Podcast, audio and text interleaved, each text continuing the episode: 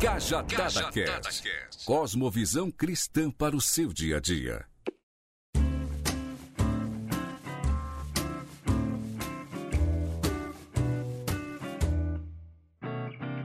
Fala pessoal, bom dia, boa tarde, boa noite. Onde você estiver nos ouvindo, seja muito bem-vindo a mais um Cajadada Podcast. Este que é mais um episódio, na verdade é o primeiro episódio da série especial que nós estamos preparando aí para vocês sobre o Setembro Amarelo, né? Você já deve ter visto, a gente já lançou um vídeo sobre isso e a nossa ideia esse mês aqui, além de vídeos às segundas-feiras, se possível, a gente vai tentar, a gente está se esforçando para isso tá? Na sexta-feira a gente lança o podcast, né? A ideia do podcast é uma conversa maior e a gente quer trazer fatores agregadores aí pro projeto de uma maneira geral. Prepare os fones de ouvido, se acomode aí num local bem confortável e bora para mais um Cajadada Podcast. Triste, angustiado, cheio de problemas e sem ninguém para conversar. Então diz que 188. 188 é o novo número de atendimento telefônico do CVV, Centro de Valorização da Vida. De orelhão, celular ou telefone fixo, a ligação é gratuita e funciona 24 horas todos os dias. Ligue 188 e receba apoio emocional.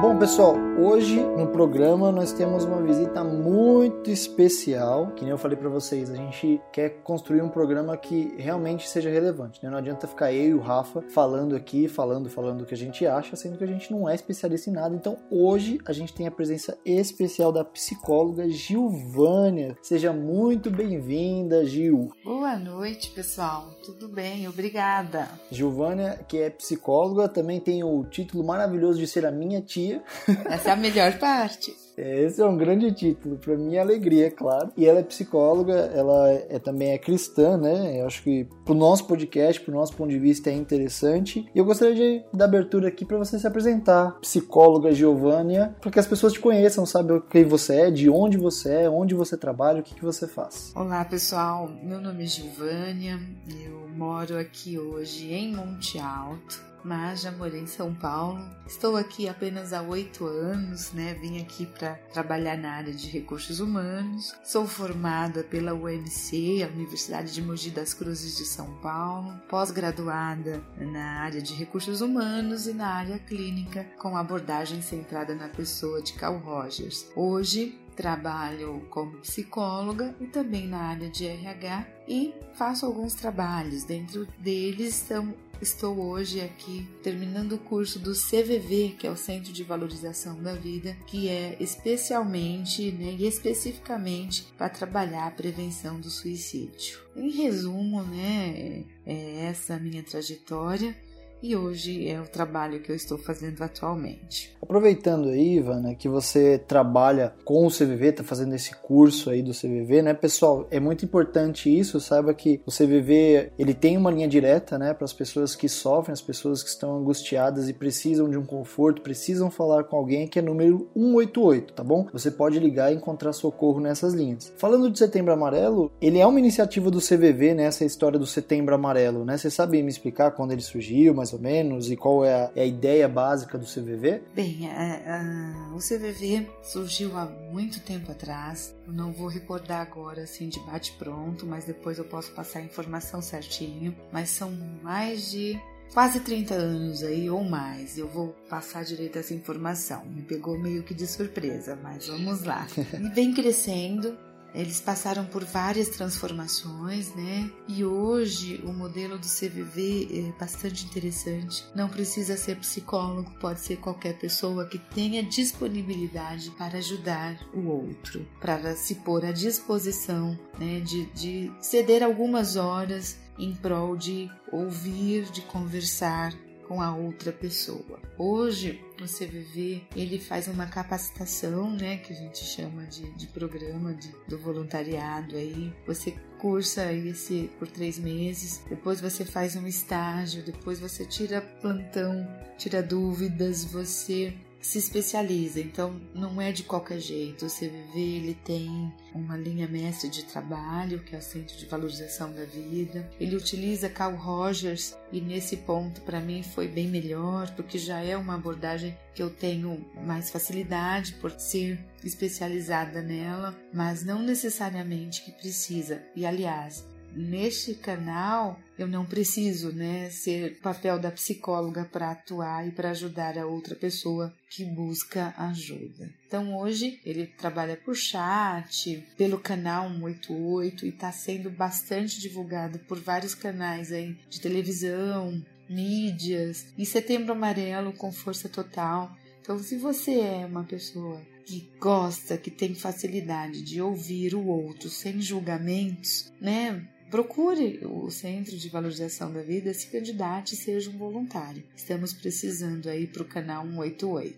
Legal, muita coisa interessante aí, né, sobre o CVV e inclusive uma das coisas que eu não sabia é que não precisava ter uma formação em psicologia necessariamente para ser um voluntário, né? É uma coisa muito legal. Então, você que tem uma disponibilidade, tem algum tipo de interesse, procure, se informe, né? Obviamente não é de qualquer jeito, né, como foi dito, mas procure. É interessante saber que mais pessoas podem ajudar. Isso inclusive já fica uma dica de como nós podemos contribuir com a causa de uma maneira mais efetiva. Aproveitando, como a gente está falando no nosso podcast aqui, que é um canal que, querendo ou não, a maioria das pessoas que ouvem são ligadas de alguma maneira na, na igreja, ainda falando um pouquinho da sua história, quando você começou lá no começo, falou assim: ah, vou estudar psicologia. Qual foi a recepção disso para a igreja e, e o que você consegue enxergar ainda dentro dessa mesma pergunta em relação a como a igreja vê o terapeuta, o psicólogo e até mesmo a pessoa que se enquadra num quadro de depressão. Sim, é, eu né, por estar inserida na igreja, quando eu fui fazer o curso, existia assim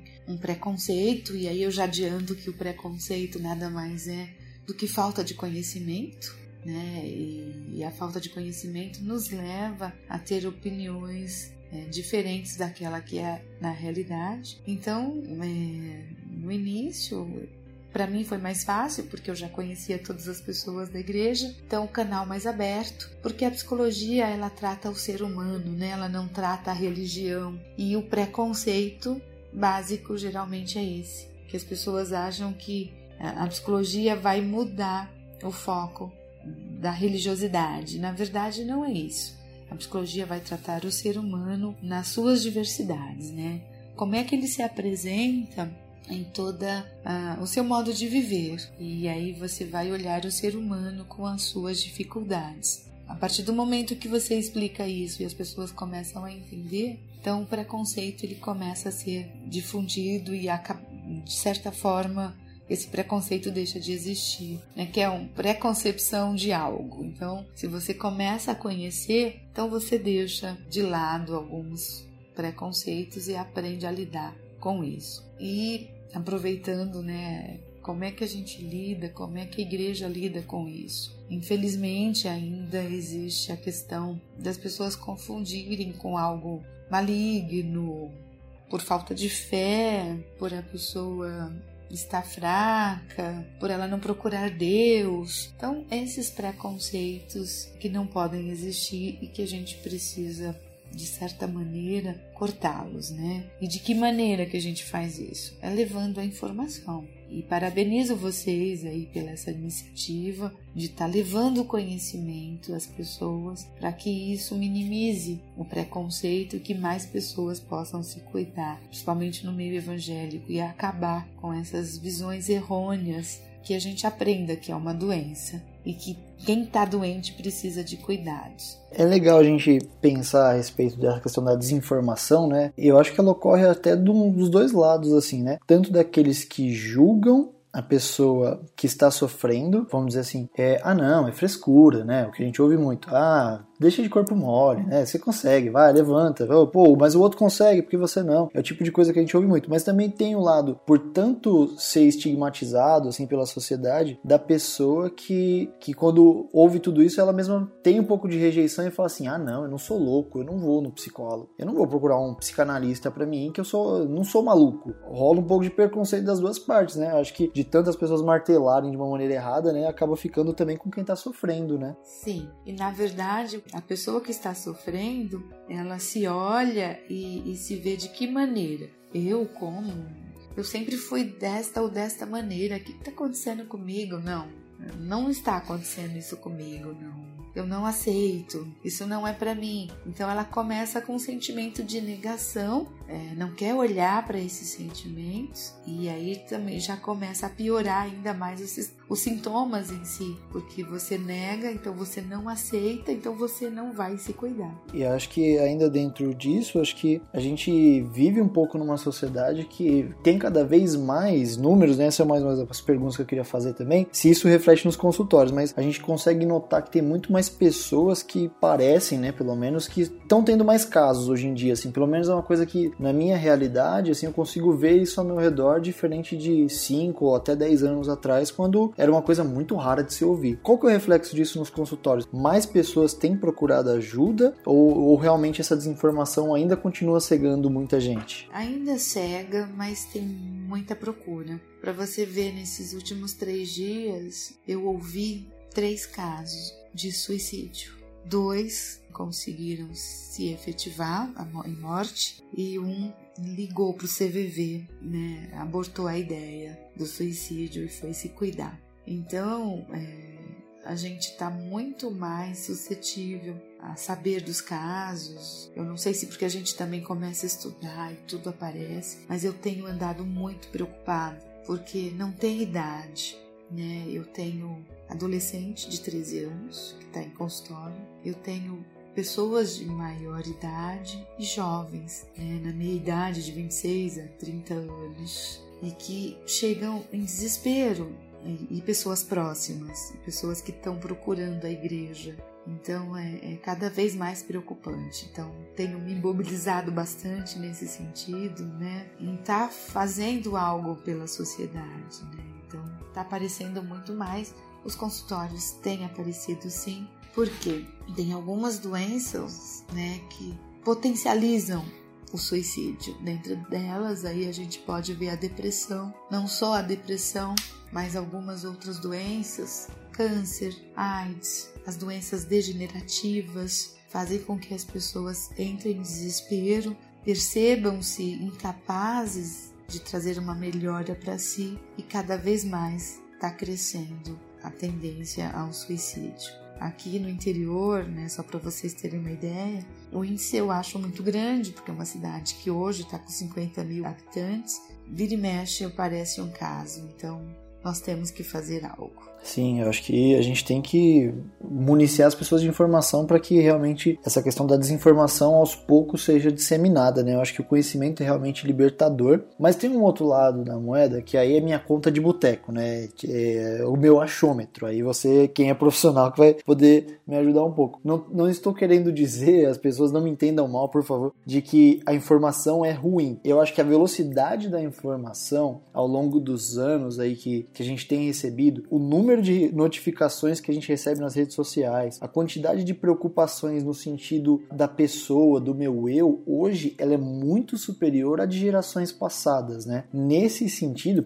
isso é, eu tô achando, tá bom, gente? As pessoas têm se sentido mais solitárias, as pessoas têm se sentido cada vez mais pressionadas psicologicamente do que pessoas de gerações anteriores. Eu não sei, inclusive uma das perguntas para a doutora sobre se esta questão é, da, da pós-modernidade, a hipermodernidade que a gente já vive hoje, é um fator que é agravante nos, nos casos de hoje. E se não só isso, quais outros fatores que você consegue diagnosticar? Eu sei que cada pessoa tem uma válvula, tem, tem um motivo específico, mas quais são os fatores que você mais tem visto assim de pessoas que chegam hoje no consultório ou quando você atende no CVV? Olha, são vários fatores, né? Um dos, dos que você falou, lógico, não tem como negar essa globalização, a velocidade da informação, as pessoas cada vez mais conectadas em aparelhos, em, em, fazer as coisas muito automatizadas, e aí vai se perdendo o contato físico, e com certeza é um. É, digamos que pode ser um. Na pirâmide, se a gente for, fosse colocar em pirâmide, seria um dos topos, sim. Mas junto a isso vem né, as pressões do trabalho, a gente vê o aumento de casos né, de separações, a gente vê o aumento de, de falta de, de amor, né, de compreensão nos lares, pais, filhos, os pais com muitas responsabilidades, muitas vezes não dá atenção para os seus filhos, e aí entra a questão da mídia de novo, e aí a gente não pode esquecer né, das influências, né, que foi Baleia Azul e outros fatores aí que termina corroborando para que isso aconteça. Abusos né, entre casais, abusos em crianças, e por aí nós vamos só puxando a questão do bullying na escola. Então você pode perceber que são N fatores né, que contribuem e que cada um sente é, com uma intensidade maior ou menor, né? E aí vai ser o fator individual que vai demonstrar então as pessoas hoje têm muito menos capacidade de lidar com a frustração do que antes. Eu creio que a gente está nessa fase hoje. Eu estava ouvindo alguns podcasts também, estudando sobre o tema, e eu vi alguns relatos realmente de pessoas falando que essa questão do de hoje, né, nós como sociedade sermos mais fragilizados, né, por assim dizer, é, é fatores que realmente vão acontecendo. Não quer dizer que a gente possa chegar e comparar assim, ah, mas a minha vozinha de 70 anos dava super bem com isso porque você não está conseguindo, né? Não é o caso de fazer isso, mas a fim de análise como geração, como sociedade de hoje, a gente é diferente. A maneira de pensar, a maneira de agir, a maneira de se comunicar de outras gerações. Então o problema vai surgindo e a gente consegue ver que através disso a depressão é uma ponta, né, do iceberg, né? Tem vocês que são profissionais aí que tem a função depois de ir vendo quais foram os estopins aí que culminaram na pessoa no estágio de depressão. Aí tem vários estágios também, né? E nesse sentido, eu queria até perguntar como que uma pessoa de fora, por exemplo, eu sou amigo de uma pessoa, ou a minha esposa, ou o filho, ou o marido, ou a mulher, como a gente pode, como alguém de fora, ajudar e às vezes até perceber, né? Porque eu sei que é uma doença silenciosa, ela não escolhe cura, ela não escolhe classe social, ela não escolhe nada, né? Nem idade. Como a gente pode ter um pouco mais de empatia, de sentir o que o outro sente e auxiliar, de conseguir observar um pouco melhor as pessoas. Assim, o que você enxerga como um fator positivo que a gente consiga contribuir? É, na verdade, alguns sinais, né, aparecem. O isolamento, ou as pessoas começam a ter crises, né, de ambivalência de sentimentos, ora tá muito bem, ora tá muito triste. E aí se você convive com a pessoa, você vai começar a perceber. Ela começa a se isolar, ela vai começar a ficar mais aparentemente mais triste, não vai mais participar, né? Vamos usar aí o caso da igreja. Tem as reuniões, tem os cultos, tem os momentos vamos usar os jovens, de estar junto tal. E aí você vê que às vezes ele tá lá no meio, mas ele procura um lugar mais isoladinho, não dá muita opinião. Então as pessoas elas começam a se sentir isoladas, solitárias, elas começam a se sentir que está incomodando, então não quer incomodar. Ela começa a não pedir favor, acha que as pessoas não se importam com ela, que elas não são importantes, então fica sempre por último. Então são alguns algumas dicas que a gente gente pode dar para começar a chamar atenção, né? Alertas são alertas, né? E como é que a gente pode ajudar? É preciso perder o medo de se aproximar das pessoas e perguntar: tem algo que eu posso fazer para te ajudar? Ou mudar a pergunta. Às vezes a gente fala muito rapidamente: ah, tá tudo bem, tá tudo bem. Então você nem escuta o que o outro disse, o que o outro se expressou, a expressão. Então vamos mudar um pouquinho a pergunta? Como é que você está? Como é que você está se sentindo? Para a gente começar a ouvir os sentimentos, né? Como é que ela se expressa nesse momento? Quando a gente perde o medo de se aproximar verdadeiramente, sem julgamento, sem dar receitas prontas, esta é uma forma de ajudar, porque às vezes as pessoas já estão acostumadas. Nós, enquanto somos famílias, nós damos receita, nós falamos o que tem que fazer. Às vezes a pessoa está de saco cheio disso, ela não precisa disso. Isso ela não vai, não vai ajudar ela em nada. Mas quando a gente ela está se sentindo sozinha e a gente chega com uma pergunta: tem algo que eu possa fazer para te ajudar? Olhando no olho ali, estando 100% verdadeiramente com a pessoa, ela vai poder se abrir de alguma forma, né? E aí você precisa escutar realmente. E às vezes o que que acontece? A gente quer responder, a gente quer dar uma saída, e às vezes a pessoa só precisa falar. Você só precisa estar ali e ela sentir que você tá ali como um calor humano, como uma pessoa que tá livre do julgamento, que não vai falar que é por isso ou por aquilo, ou faz isso ou faz aquilo, mas que está ali com ela, um abraço, um estar próximo já é o suficiente. Bem legal a gente pensar sobre esse tipo de ação e, e nas relações nossas, relações modernas. Se no interior, né, você já sente que tem muito isso, quanto mais para regiões metropolizadas, para grandes centros, esse sentimento ele se agrava muito mais, porque a gente tem uma série de preconceitos e, e problemas com essas relações muito próximas, né? Nós somos, vamos dizer assim, pré-moldados a sermos seres individualistas, né? Mesmo sabendo que no nosso ser mais íntimo a gente é feito para viver em grupo, mas ainda assim a gente tenta ser o mais individualista possível, né? Eu acho que cada dia mais isso fica muito claro na nossa sociedade de pessoas que vivem para si, por si e, e, só assim, né? E logo esse ser que, que vive só para ele não tem tempo de parar para prestar atenção em alguém, primeira coisa, muito menos de se dispor a ouvir, né? E quando a gente ouve, infelizmente a gente vem cheio de receitinha mesmo, né? Tipo assim, ah, isso não é nada, né? Tem até aquelas piadinhas sem graça, né? De falar de fila do NSS, né? O pessoal fala assim, ah, eu tenho tal doença. Ah, você não, você não é nada, eu tenho tal e tal doença, né? Aí fica até uma disputa meio boba nesse sentido. Então, às vezes a gente tem que ter um pouco mais de empatia. E uma das coisas que eu também ouvi, que eu acredito que seja muito importante, é de que a gente não tem como sentir o que o outro sente, né? Nem o profissional ali ele sente. E por isso que realmente é importante deixar a pessoa abrir o coração dela, né? Eu acho que das suas experiências aí, acho que até a gente deve até brincar um pouco, né, com o profissional, com o psicólogo e falar assim, ah, ganha dinheiro fácil, né? Trabalho lá, só tem que ficar ouvindo.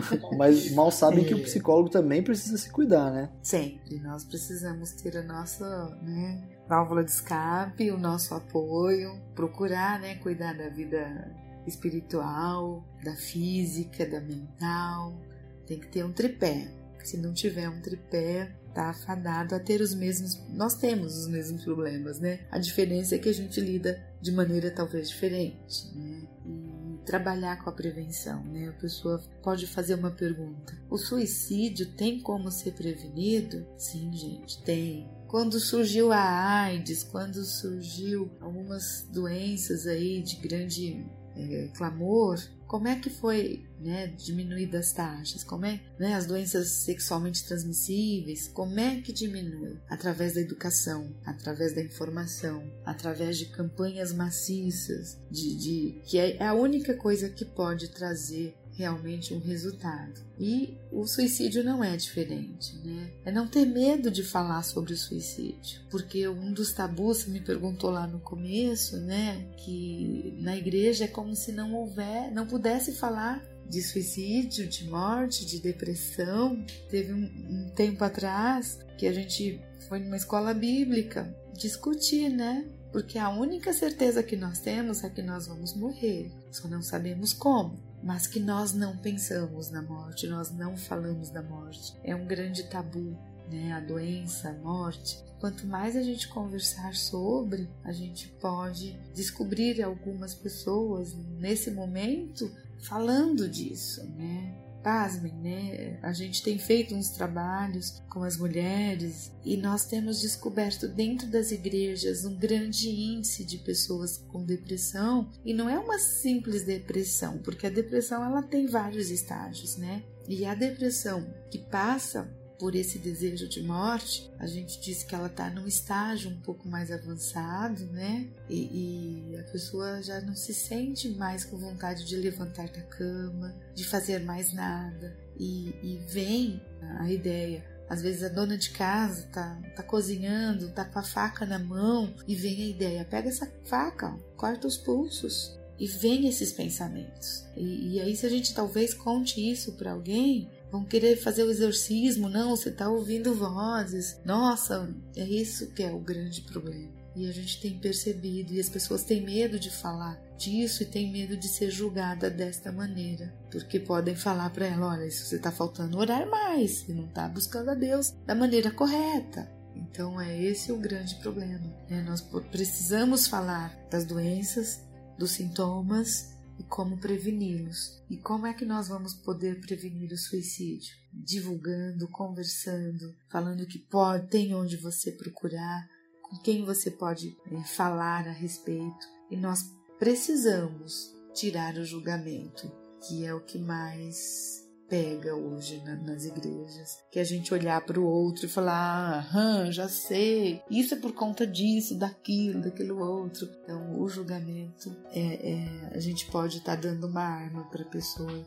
é, e se matar. É legal pensar sobre isso, que tem uma coisa que me recorre à mente quando a gente toca nesse assunto, de que muito do que acontece na igreja é porque é o que passa pela liderança, assim, né? Eu enxergo meio que isso. Os pastores, os bispos, os diáconos aí, dependente da sua denominação que você estiver nos ouvindo aí, a denominação, a igreja ali, ela, ela meio que vai pelas ideias do, de quem tá meio que liderando, um pouco tá à frente aí, né? Tem muitos aí que, inclusive, enfim, né? Não, não vale nem a pena a gente entrar no mérito da questão. Mas que o pastor, talvez até como psicólogo aí fazendo uma pequena alusão às profissões aí, né, digamos assim, é, são pessoas que trabalham com o problema dos outros, vamos dizer assim. E o pastor, passando nessa, vamos dizer, hierarquia, tá, gente? Não me entenda mal, não tô dizendo que o pastor é melhor do que ninguém, mas digamos que por uma hierarquia, o pastor ele é o cara super espiritual, é a pessoa que nunca pode ter problema, é a pessoa que não pode deixar isso transparecer. E eu acho que nos púlpitos, os pastores, os pregadores, igrejas afora aí, têm transmitido essa mensagem de triunfo triunfalismo em Jesus, de que o crente não pode ficar doente, que o crente não pode ser pobre e que, obviamente, como consequência, o crente não poderia ter uma doença da alma. O crente não poderia passar por isso, né? Eu acho que nesse sentido, né, é, é minha opinião e eu vou terminar ela com uma pergunta também, de que muitos dos membros da igreja acabam passando por isso e sofrendo. E a gente tem visto muitos e muitos pastores mundo afora tirando a própria vida, né?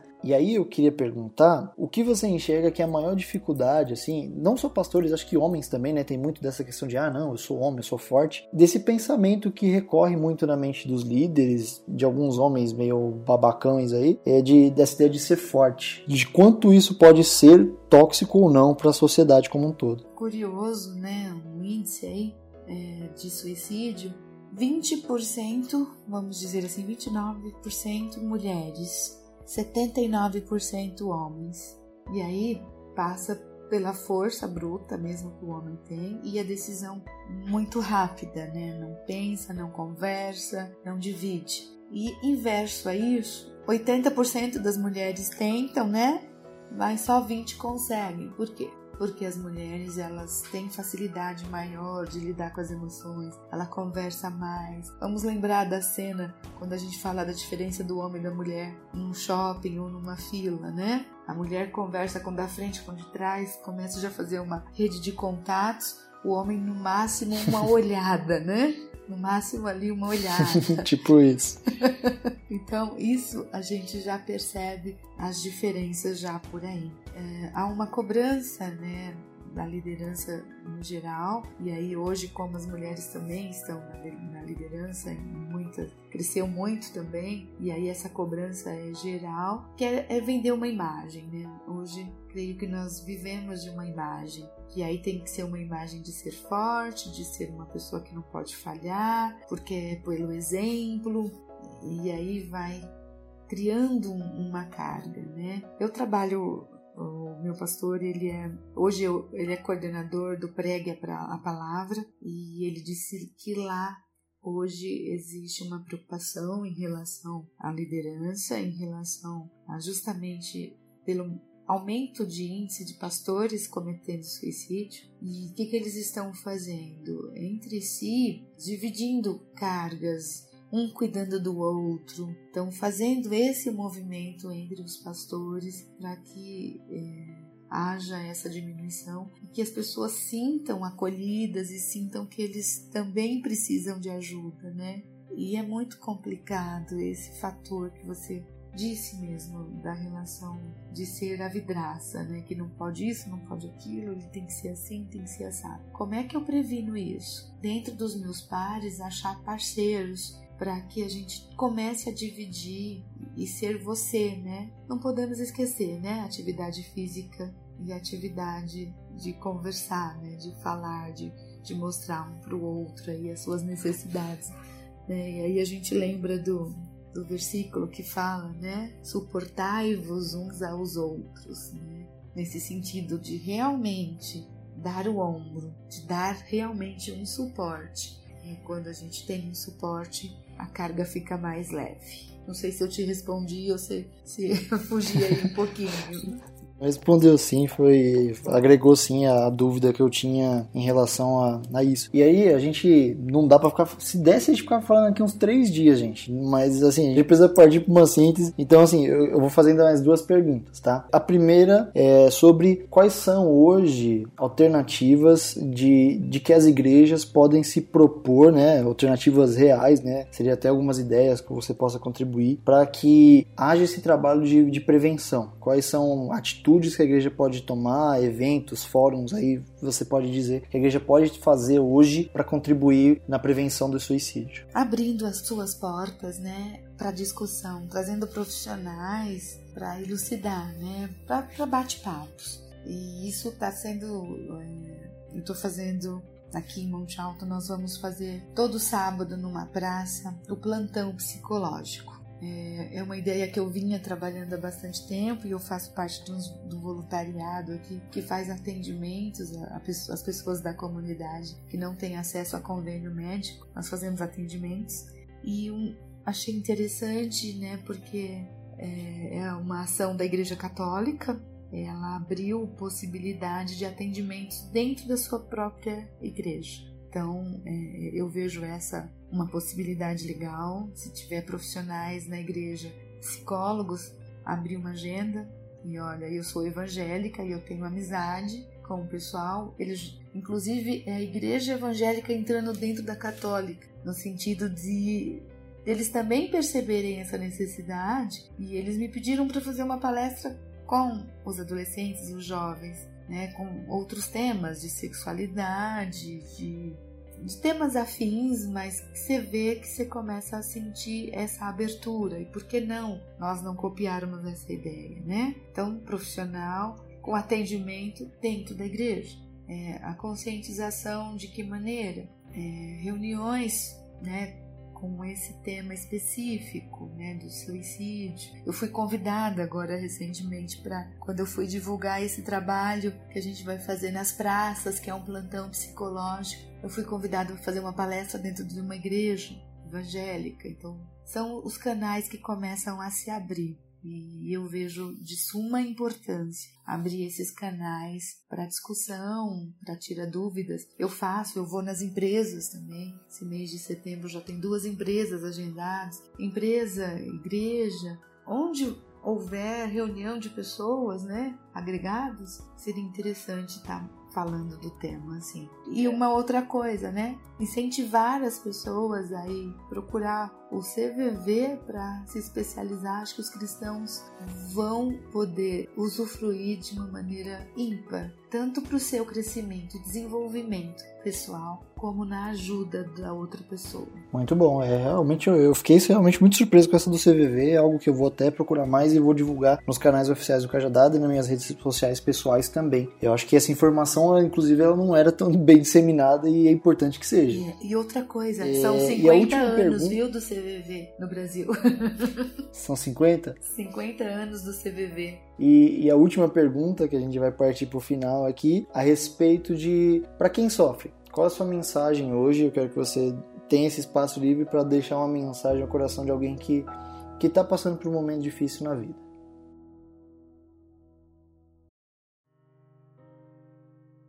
Você hoje que está com sentimento de tristeza profunda, que está com sentimento de solidão, que pensa que a vida não faz mais sentido e que por um fim a ela seria a melhor solução, você não está sozinho. Você tem pessoas que podem te ajudar. Você pode entrar em contato ou comigo, eu acredito que no final nós vamos deixar aí o meu contato, ou até mesmo para o CVV, um amigo, não tenha medo de dizer o que você sente. Tenha medo de esconder o que você sente. Vai fazer muito mal você esconder o que sente do que você dizer. É melhor você ser chamado de bobo, de idiota ou de qualquer outra coisa do que você atentar contra a sua própria vida. Por mais difícil que seja a vida, ela é melhor quando é bem vivida. E de que forma? Junto com outras pessoas, dividindo, vivendo e propagando o amor e o amor que Jesus nos ensinou. Amai-vos uns aos outros, assim como eu vos amei.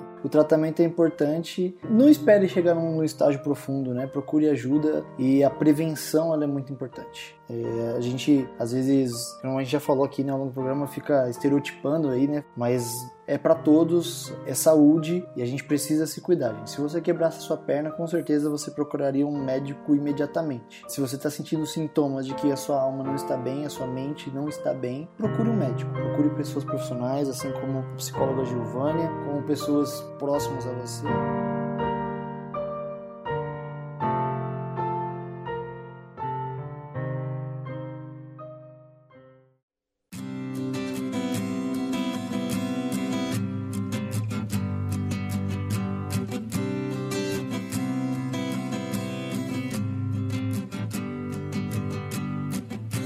Agora eu vou deixar o espaço para você deixar suas redes sociais. Vana, se você quiser falar um pouco mais sobre esse projeto da praça também, o horário e o local exato, esse momento é seu. Bem, nós estaremos aqui na região de Monte Alto, né, na, na Praça da Igreja da Nossa Senhora Aparecida, nos dias 14, 21 e 29, acho que é isso, quatro sábados, das 9 da manhã ao meio-dia, com os profissionais, vários psicólogos ali à disposição para te ouvir né? Estamos lá aguardando você apareça e divulgue também. Bem, eu tenho o Facebook, vocês vão me achar como Gilvânia de Lima Pereira.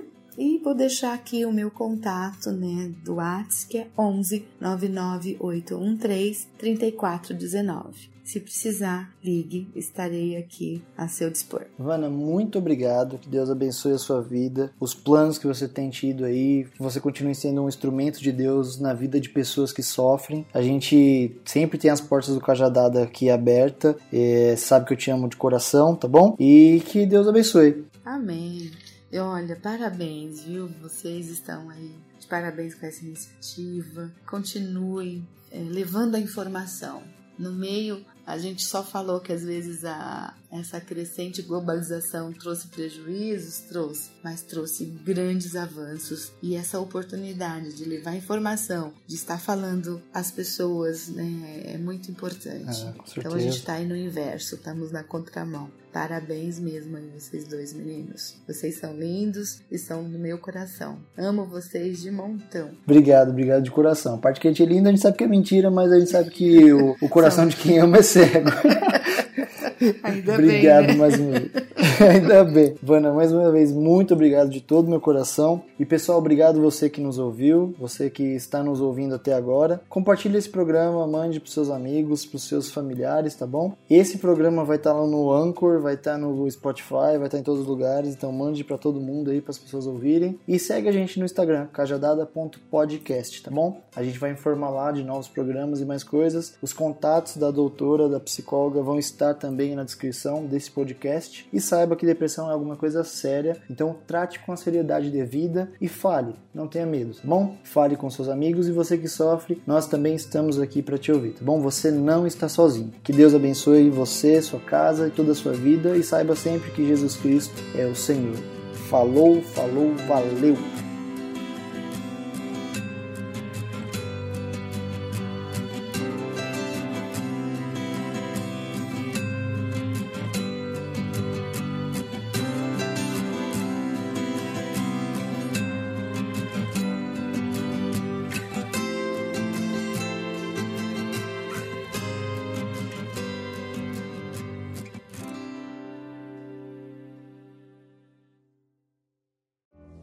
Esse podcast foi editado por Noise Wise, produção de podcast.